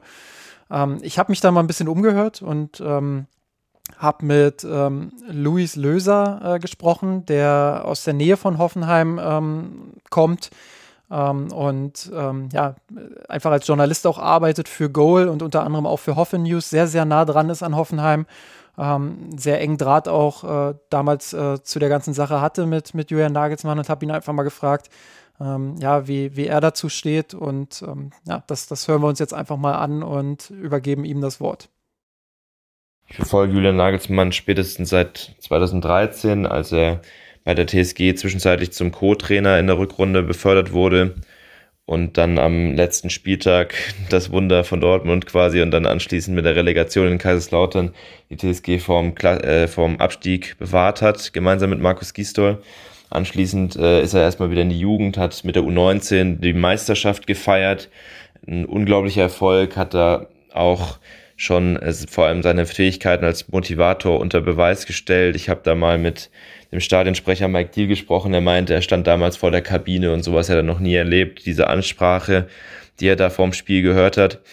Und ähm, dann 2015 spätestens ist ja Julian Nagelsmann wieder auch in den Fokus der größeren Öffentlichkeit gerückt, als dann angekündigt wurde, dass er im Sommer auf Hüb Stevens folgen soll. Musste er dann ja früher machen, dadurch, dass Stevens aufgrund von Herzproblemen und ich denke auch aufgrund der sportlichen Misere ähm, früher gegangen ist und dann die TSG vom Abstieg gerettet hat. Und was Julian Nagelsmann seitdem immer ausgezeichnet hat, ist vor allem, dass er sehr authentisch ist. Also manche mögen seine Art vielleicht nicht mögen, zumindest in der Öffentlichkeit, Fans. Aber er ist immer authentisch, er sagt immer das, was er denkt. Ähm, er ist vor den Kameras genauso wie auch hinter den Kulissen, auf dem Trainingsplatz genauso wie im Stadion, was man wenn man seine Schreie hört, die mögen einen vielleicht manchmal ein bisschen nerven, aber so ist er halt, so ist er wirklich auch tagtäglich im Umgang mit den Spielern und ich denke, seine große Stärke im zwischenmenschlichen Bereich ist, ist, dass er einfach Leute fassen kann, dass er einen wirklich mit, mit dem, was er sagt, mit dem, wie er mit Menschen umgeht, Leute wirklich motivieren kann, sie auf ein gemeinsames Ziel ähm, ausrichten kann, was ja auch beim FC Bayern enorm wichtig ist. Und er ist einfach enorm ehrgeizig, also im, im tagtäglichen Umgang. Er, wenn er zum Beispiel mit seinem Team, der, ähm, er hat ja immer seine zwei Kollegen, die er schon seit der Akademie dabei hat, die auch, glaube seine Trauzeugen sogar sind, auf jeden Fall seine besten Freunde, Timo Hardung und Benji Glück, äh, Teammanager und Spielanalyst. Ich denke, die werden auch mit nach Bayern kommen und mit denen hat er immer irgendwelche kleinen Spiele gespielt. Das ist ja auch kein Geheimnis, hat er öfters schon in Interviews erzählt irgendwie, dass sie Darts spielen oder so. Und es geht immer drum, wer halt wieder der Beste ist. Und so ist Julian Nagelsmann eben nicht nur auf dem Platz, sondern auch neben dem Platz. Er hat auch immer gerne mal beim Betriebskick mitgespielt, hat Vereinsmitarbeiter irgendwie ähm, zur Not auch umgegrätscht, wenn sein musste, einfach um zu gewinnen. Und diese Mentalität strahlt er wirklich tagtäglich aus. Ähm, und er ist aber auch jemand, der gerne flaxt mit den Leuten, der sehr kumpelhaft auftritt, sicherlich durch, die, durch den geringen Altersunterschied zu den Spielern, teilweise sogar jünger als zum Beispiel Manuel Neuer, zwei Jahre jünger, ähm, kann er eben auf Augenhöhe mit den Spielern sprechen und ähm, ist flaxt auch gerne mal, spricht auch gerne mit den Mitarbeitern auf der Geschäftsstelle, holt sich immer gerne von allen möglichen Seiten Inspiration. Er spricht ja auch nicht nur mit Leuten aus dem Sport, sondern auch aus der Wirtschaft, mit Psychologen. Er holt sich überall ähm, die, das Wissen ran und saugt das auf, um es in seine Arbeit zu integrieren. Ähm, und Julian Nagelsmann ist auch jemand, der sehr zielbewusst, der weiß genau, wie seine Karriere aussehen soll. Also, dass er jetzt zu Bayern wechselt, das ist sicherlich auch dem Zeitpunkt geschuldet, aber dass es auf jeden Fall nach irgendwann zum FC Bayern gehen soll, das hat er ja auch auf der PK angekündigt. Und ich denke, das war schon klar, als er die TSG nach Leipzig verlassen hat. Das hat er ja auch schon in den Gesprächen mit Minzlaff damals gesagt. Und genau so ein Typ ist Nagelsmann, der, der konnte dir schon vor fünf Jahren ungefähr sagen, wie seine Karriere aussehen soll, als manche Leute noch über ihn gelacht haben. Und er ist auch jemand, der, der, der das auch alles nicht zu ernst nimmt. Also er hat mal gesagt, er will mit 50 irgendwann auch gar nicht mehr Fußballtrainer sein, sondern lieber irgendwie in den Bergen so ein kleines, äh, irgendwie so kleine Tour, äh, eine kleine Firma aufmachen, irgendwie Bergtouren anbietet oder so Actionsport oder so. Das ist sein Ziel dann irgendwann langfristig. Also jemand, der auch weiß, äh, wie seine Karriere aussehen soll und wann es dann auch irgendwann genug ist. Genau so ist Julian Nagelsmann eigentlich immer schon gewesen und anders kenne ich ihn eigentlich nicht. Deswegen bin ich eigentlich auch überzeugt, dass er in München, wenn die Voraussetzungen stimmen, und das sollten sie ja eigentlich enorm erfolgreich sein wird, und solche Vorurteile wie Laptop-Trainer, der irgendwie nicht, der nur Taktik kann, aber nichts zwischenmenschlich. Das stimmt halt einfach nicht. Ich denke, eine der größten Stärken von Julian Nagelsmann ist es eben, dass er Spieler auf so ein gemeinsames Ziel fokussieren kann und er gibt auch sicher den Spielern immer, was ja unter Flick jetzt teilweise auch seine Stärke war von Hansi Flick, dass er jedem Spieler das Gefühl gegeben hat, äh, irgendwie wichtig zu sein, selbst wenn er mal nicht gespielt hat. Ich glaube, Julian Nagelsmann kann sowas auch und er ist auch jemand, der eben auch sehr gern durchrotiert. Also da wird auch gar nicht, werden auch wenige Spieler wirklich zum Maulen kommen. Und er hat auch, wenn es mal irgendwelche Konflikte gab, hat er die eigentlich auch immer gut intern wegmoderiert. Ich erinnere mich daran, dass es mal einen kleinen Konflikt mit André Kramaric gab, der sich über die vielen ähm, Spieländerungen der Taktik im Spiel beschwert hat. Und das hat Julian Nagelsmann eigentlich sehr schnell gelöst und hat es dann auch in Spielen angesprochen und war da sehr transparent. Also ähm, was vielleicht noch, bevor ich jetzt äh, komplett mit einer Lobeshymne äh, ende, was sicherlich ein Problem sein kann für Nagelsmann, ist, dass er auch gerne mal überpaced. Ähm, sowohl taktisch, also da könnte auch so Guardiola-mäßige äh, Sachen passieren, dass er irgendwie in großen Spielen plötzlich seine ganze Taktik über den Haufen wirft. Ist auch manchmal schon vorgefallen, wo er sich manchmal noch, äh, wo er noch an sich arbeiten muss.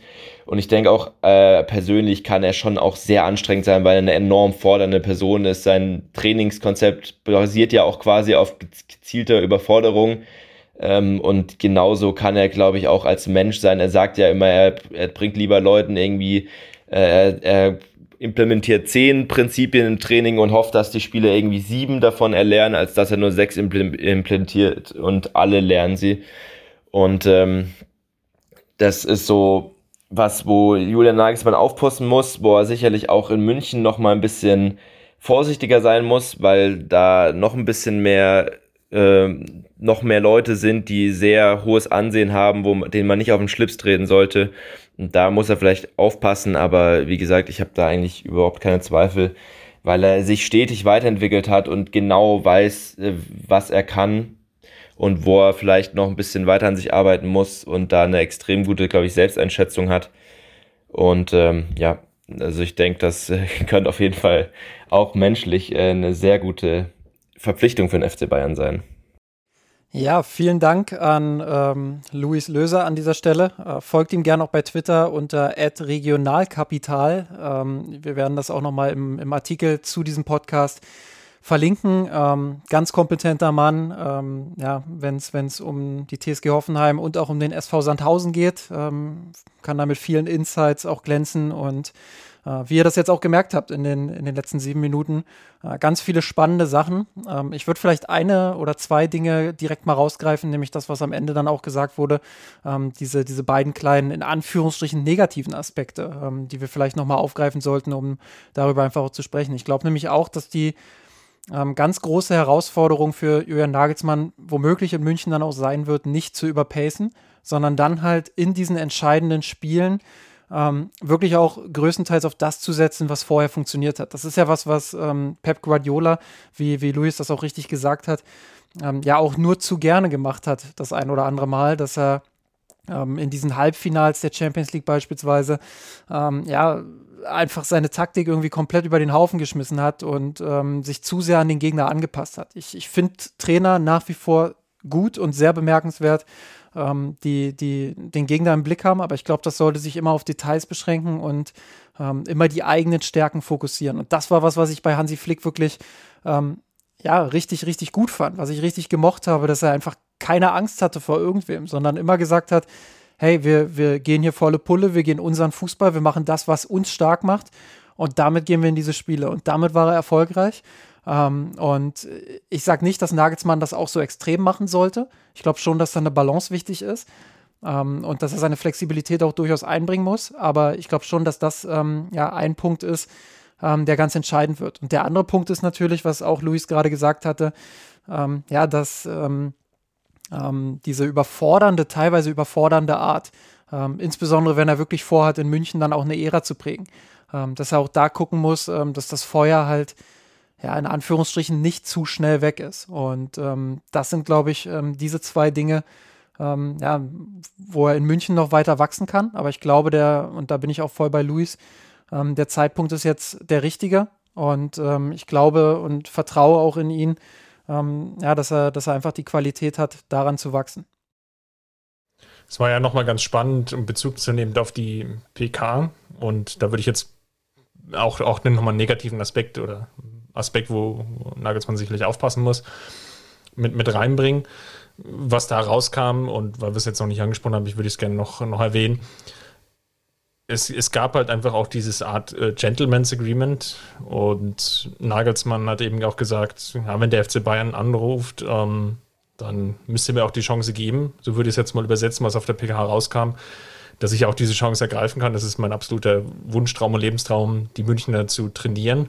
Und das ist natürlich jetzt auch erstmal eine extrem offensive Aussage. Ähm, Weil es natürlich dann ja, seinen kompletten Karriereweg eigentlich jetzt auch nochmal vorprägt. Weil was soll eigentlich nach dem jetzt noch kommen? Weil er, er hatte jetzt ja diese Position. Und ich sehe es wie du, das ist natürlich dann einfach auch ein großes Risiko, dass er dann einfach zu, zu stark überpaced und dann vielleicht auch ausgebrannt ist. Man darf jetzt auch nicht vergessen, es ging ja jetzt ja nahtlos für ihn durch. Hat er jetzt ja nirgendwo dazwischen drin mal so eine Pause gehabt. Ich jetzt dachte, jetzt macht er mal so ein halbes Jahr Sabbatical, weil er irgendwo vielleicht auch, auch früher auf, aufhört oder aufhören muss. Ähm, diese Situation kennt er halt nicht. Und das ist natürlich jetzt so eine Gefahr. Und eine zweite, und auch nochmal Bezug nimmt auf die PK, was halt natürlich schon auffällt, ist, dass er zwar sicherlich sehr eloquent und sprachgewandt ist, aber dass er das eine oder andere Mal vielleicht doch etwas flapsiger daherkommt. Und da muss er natürlich gerade in München aufpassen, wo wirklich ja jedes Wort auf die Goldwaage gelegt wird, dass er da vielleicht nicht an der einen oder anderen Stelle zu forsch ist. Was meine ich? Auf der BK ist er gefragt worden, ähm, wenn er denn jetzt noch alles mit nach München bringt. Und, und Nagelsmann lacht so ein bisschen schnippisch. Ja, das darf ich jetzt nicht sagen, weil der, der Olaf, also ähm, Sportvorstand, sitzt ja noch neben mir. Ähm, das kann ich jetzt nicht ausplaudern. Aber keine Angst, ich werde jetzt keinen T6 mieten und dass wir da irgendwie richtig fett runterfahren mit, mit dem halben Kader. also das, das zeigt halt schon so, also mit, mit solchen Aussagen ist es, äh, kommt er natürlich super sympathisch rüber. Auf der anderen Seite ist es, glaube ich, in, in München auch, auch sehr gefährlich, ähm, dass man natürlich dann auch erstmal medial viel häufiger und, und, und stärker im Fokus ist, dass man da zu sehr zu sehr, ja, dass er da auch vielleicht überpaced und sich dann vielleicht auch, ja, verhebt an der einen oder anderen Stelle, wo der Verein dann vielleicht irgendwie noch, noch mit aushelfen muss. Ja, klar, äh, die Gefahr besteht natürlich immer. Ähm, aber grundsätzlich muss ich auch mal ähm, da in die Bresche springen und sagen, ähm, finde ich schon ganz geil, jetzt mal endlich einen Trainer auch zu haben, der, der so diese Generation einfach ist, der einfach eine ganz andere Generation vertritt äh, als alle anderen Trainer, die vorher ähm, beim FC Bayern waren, die ja doch immer auch ein gewisses Alter hatten. Ähm, die ein oder andere Ausnahme kann man da sicherlich machen. Ähm, und, und es gibt sicherlich auch nicht diese eine Verhaltensweise, die jetzt, äh, wo man jetzt alle in eine Schublade stecken kann.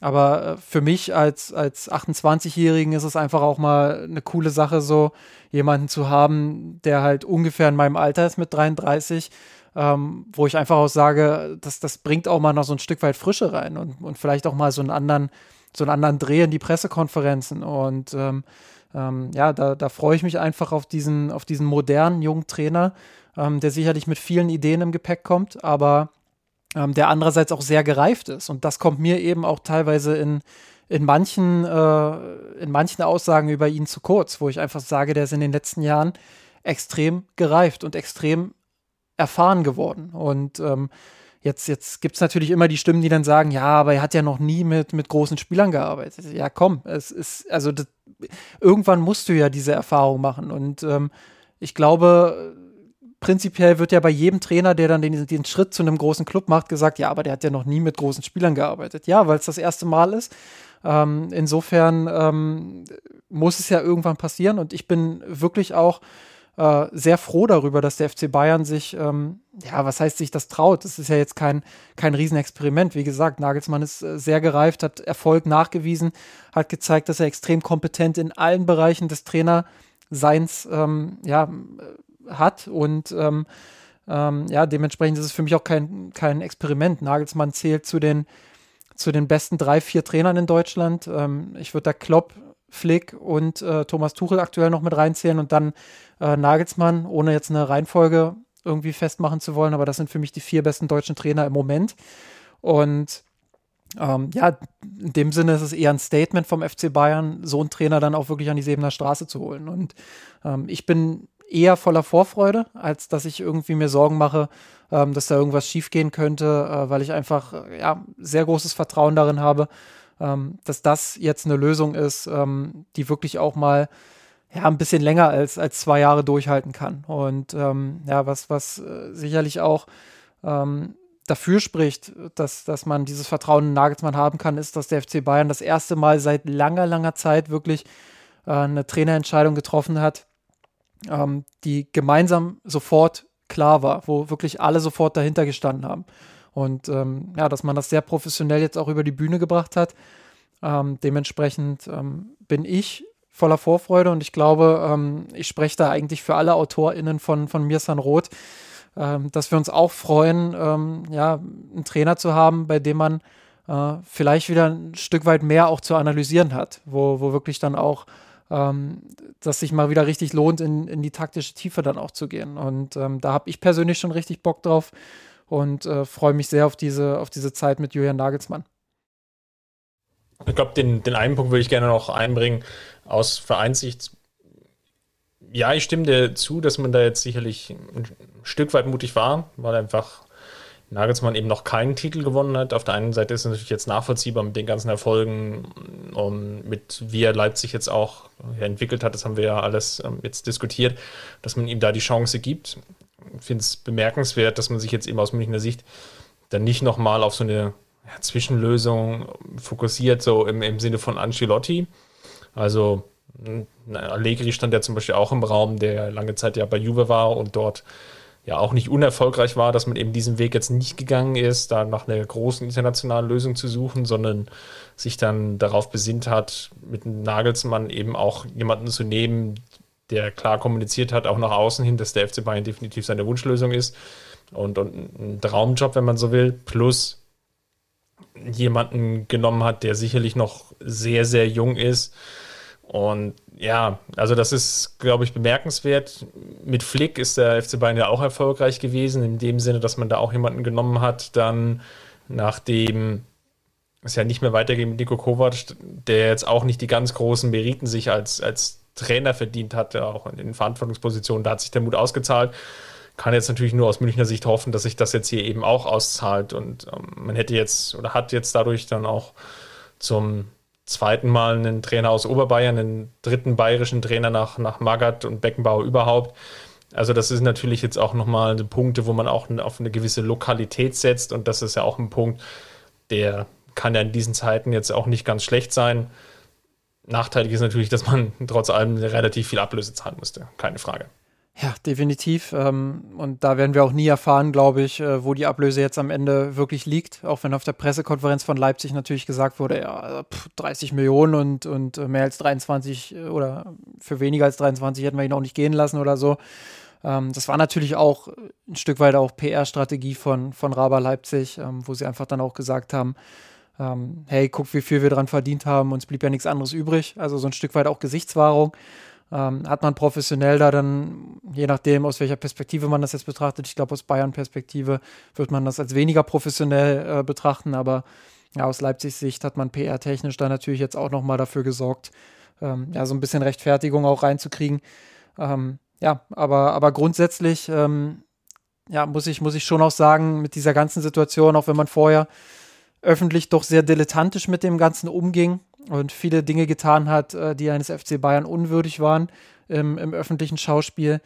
Ähm, so hat man jetzt doch einiges wieder gut gemacht, indem man ähm, schnell und wirklich auch professionell und größtenteils hinter den Kulissen ähm, ja, diese, diese 1A-Lösung dann auch wirklich präsentiert hat. Und ähm, das muss man ganz klar sagen.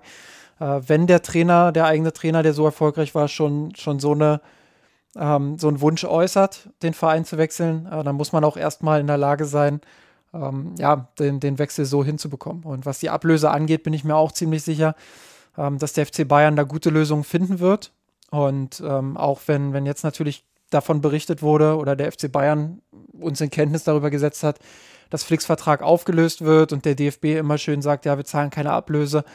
Ähm, ja, so, so glaube ich schon, dass man gemeinsam mit dem DFB, der ja auch nie verlegen um finanzielle Lös Lösungen war, ähm, da was finden wird. Nicht alles davon wird an die Öffentlichkeit kommen, aber ähm, wenn dann irgendwann mal ein Podcast äh, veröffentlicht wird, der, der Elf Beben heißt, die Geschichte von Hasan Salihamidzic oder so in 20, 30 Jahren, ähm, dann, dann glaube ich schon, ähm, dass vielleicht das ein oder andere Mal ins Licht kommen wird, ähm, wie man das alles dann gewuppt hat mit Nagelsmann. Und ähm, ja, dann bin ich gespannt, äh, wie sportlich darüber im Nachhinein geurteilt wird und wie erfolgreich Jürgen Nagelsmann dann letztendlich beim FC Bayern war. Einen definitiven Gewinner wird es auch noch geben, und zwar der Fanshop. Die ganzen Kollektionslinien bekommen vielleicht endlich eine Aufwertung mit Julian Nagelsmann, der, wie es ja immer so schön heißt, sehr an Mode interessiert. Und das führt mich nahtlos über zum nächsten Thema, nämlich den, ich nenne es jetzt mal das Karo-Hemd oder der, das Karo-Sakko vielmehr, das Karo-Sakko und die rote Hose der Woche.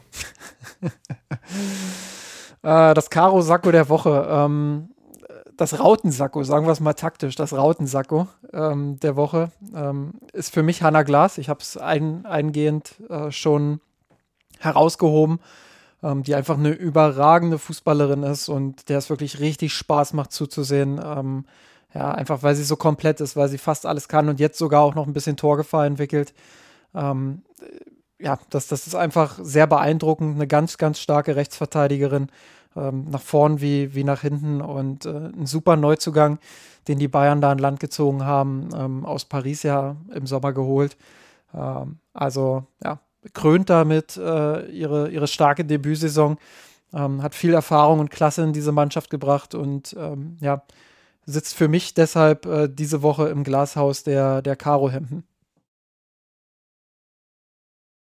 Ja, ich gehe mal ganz sportiv mit der roten Bayernhose. Und die rote Bayernhose der Woche war für mich Niangsu. Hatte ich ja gerade schon, schon angesprochen in dem Segment rund um das Mainz-Spiel, dass er da wirklich einen sehr, sehr guten Auftritt hatte. Hatte ja gegen Leverkusen schon ein paar Minuten gesammelt und da auch angedeutet, dass er durchaus Potenzial hat. Und deswegen jetzt einfach mal meine rote Hose der Woche hat angedeutet, das Potenzial ist da und ja, schauen wir mal weiter. Jetzt kannst du ja deine rote Hose dann als, als Gegenstück dann präsentieren. Ich wollte gerade sagen, wir, wir verwirren ja hier die ZuhörerInnen, ähm, die sich dann fragen, ja, was ist jetzt eigentlich was? Ähm, aber ich glaube, anhand unserer Bewertungen wird das schon deutlich. Ähm, ja, die, die rote Hose der Woche ähm, ist für mich nur, nur ganz schwer zu bestimmen, ähm, obwohl die Bayern ziemlich schlecht gespielt haben, aber wen will man da noch herausheben? Ähm, weil weil so richtig, äh, so richtig gut war halt keiner. Aber so richtig schlecht, dass er, dass er der alleinige schlechteste Spieler war, war halt auch keiner. Ähm, trotzdem würde ich mal mit David Alaba gehen, ähm, weil er, ja, mit, ich will nicht sagen, er war mit dem Kopf schon in Madrid. Das ist immer so eine Phrase, die ganz gerne rausgeholt wird. Ich glaube, alle waren mit dem Kopf nicht so richtig bei der Sache. Ähm, aber ja, das, das war wieder mal eine Leistung, ähm, die wirklich gezeigt hat, dass ja, dass er, dass er in dieser Saison jedenfalls ähm, nicht zu dieser Konstanz und zu dieser Leistung findet, ähm, die er im Trippeljahr noch hatte und ähm, dass da immer wieder dann auch solche Durchhänger kommen und ähm, ja, sah, sah bei den Gegentoren jeweils nicht immer so glücklich aus. Ja, völlig d'accord. Ich würde mal mein Karo-Sakko der Woche vielleicht mit Manuel Neuer nehmen der natürlich gerade beim ersten Gegentor nicht, nicht gut aussah. Ich glaube nicht, wenn er das Ding gehalten hätte, dass es am Ergebnis so viel geändert hätte. Auch wenn Mainz natürlich jetzt von den Chancen her, das natürlich Dinge waren, die eher überdurchschnittlich bei Expected Goals oder sagen wir mal gefährlich aussahen, als es Expected Goals dann eigentlich auch wiedergegeben hatte. Nichtsdestotrotz, ja, innerhalb von kurzester oder kürzester Zeit nach dem Paris-Spiel jetzt hier nochmal ein zweiter Fehler ja, ist, glaube ich, einfach menschlich angesichts der, der, vielen Spiele, die er auch eher in den Knochen hat. Nichtsdestotrotz ärgerliche Situationen. Ich glaube auch nicht, dass es jetzt entscheidend sein wird für die Meisterschaft, aber jetzt müssen wir eben noch zwei Wochen warten, haben vielleicht sogar das Glück oder Pech, je nachdem, wie man das jetzt sehen will, dass Leipzig ja vor den Bayern dann dran ist im Bezug auf die ähm, dem nächsten Spieltag, den 32. Spieltag, nämlich Leipzig hat ja das 15:30-Spiel am Samstag in Dortmund und Die Bayern spielen gegen Gladbach 18.30 Uhr. Also kann sein, dass die Münchner dann schon auf dem Sofa Meister werden, wenn die anderen beiden Konkurrenten untereinander vielleicht schon mal das Pokalfinale Probe ausspielen, was dann, glaube ich, sogar die Woche drauf stattfinden würde. Also viel Konjunktiv. Wir werden darüber reden, natürlich in unseren nächsten Podcasts. Ansonsten bleibt uns bis dahin erstmal gewogen. Schaut gerne bei uns im Blog vorbei unter mirsenrot.de. Dort findet ihr auch nochmal ein längeres Stück über Julian Nagelsmann, eine kleine Analyse. Wenn jetzt dann auch zeitnah, glaube ich, den Spieler des Monats März, ist es, glaube ich, immer noch Justin, ne? Küren? Ist es, ist es noch März? Ich glaube schon, ja. Oder? Hm? Ja, ich, ich, muss noch mal, ich muss noch mal bei Dennis nachfragen. Ich bin da, ich bin da immer so ein bisschen, ähm, so ein bisschen raus. Aber ähm, ich bin auch deshalb raus, äh, weil so viel kann ich schon mal spoilern. Ähm, Chupomoting wird es leider nicht. Ähm, und insofern, wenn ich jetzt an Chupo denke, ich glaube, es geht um den April tatsächlich. Ähm, ja, also Chupo wird es leider nicht, obwohl ich vehement äh, alle meine Redaktionsaccounts dafür eingesetzt habe, dass es Chupo wird. Ähm, in dem Fall habe ich mich jetzt auch bockig gestellt und werde den Artikel nicht schreiben. So. Ich konnte mich nicht festlegen. Ich will nicht sagen, dass ich das Zündlein einer Waage war, aber ich habe für den Spieler, der gewonnen hat, gestimmt und ähm, für Chupo. Also schaut mal uns im Blog vorbei, dann, dann wisst ihr auch zeitnah, wer dann der Spieler des Monats geworden ist. Ansonsten natürlich Gerne auch bei Twitter folgen, admirsanrot.de und natürlich auch bei Instagram. Ansonsten hinterlasst uns natürlich auch gerne noch Kommentare, Anmerkungen, wie ihr den, den Podcast heute fandet, wie ihr die Verpflichtung von Julian Nagelsmann seht. Natürlich unter dem Artikel im Blog. Ansonsten, Justin, bleibt mir nur mehr zu sagen, vielen Dank für deine Expertise. Auch vielen Dank, dass du dich um, heute um den Gastkommentar gekümmert hast. Ich glaube, war sehr aufschlussreich und die Hörerinnen haben es genossen. Und ja, bleibt uns nur zu sagen, macht's gut, Servus. Servus. Wir haben den Kampf gewonnen, den Thron erklommen, der Haien hat's gemacht. Ich hab geträumt von dir und unserer Welt legal hab den Kampf gewonnen, den Thron erklommen, der Haien hat's gemacht. Ich hab geträumt von dir, von unserer Welt